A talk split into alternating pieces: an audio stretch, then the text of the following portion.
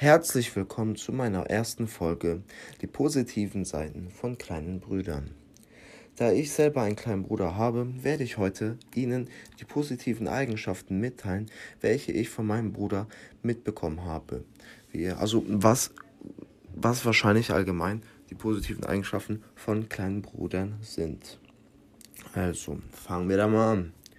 Die erste Eigenschaft ist auf jeden Fall, man hat immer einen, der einem zuhört. Also nicht immer, aber man kann immer sich austauschen, der die gleichen Probleme vielleicht hat oder dasselbe fühlt und versteht, wo man sich gerade in welcher Situation befindet, da man sich ja im gleichen Umfeld sich normalerweise befindet.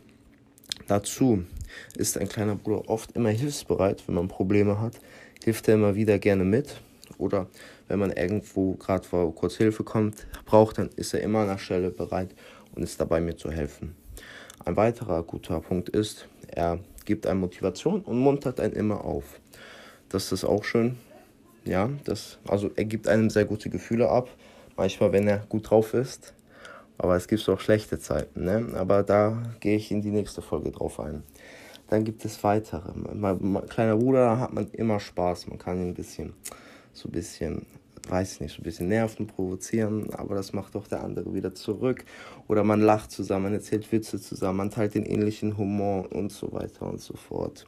Des Weiteren hat man den kleinen Bruder für immer, was ziemlich gut ist, weil er einer der wichtigsten Personen halt ist, die man im Leben hat.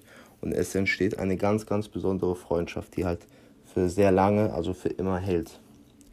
Dazu ist man auch ähnlich und man spielt sich immer gegenseitig was zu. Zum Beispiel, ich habe zum Beispiel mit Schwimmen angefangen, da hat mein kleiner Bruder später auch Schwimmen gemacht. Dann haben wir so dasselbe Interesse geteilt und so weiter und so fort. Oder zum Beispiel, ich habe mit Kampfsport angefangen, dann ist er auch dazugekommen. Und das ist halt, finde ich, auch schön. Dann hat man immer jemanden, also man ist nie allein, das ist sehr gut. Dazu verbringt man auch sehr viel Zeit miteinander, was sehr wichtig und gut ist, um eine gute Freundschaft und so zu führen.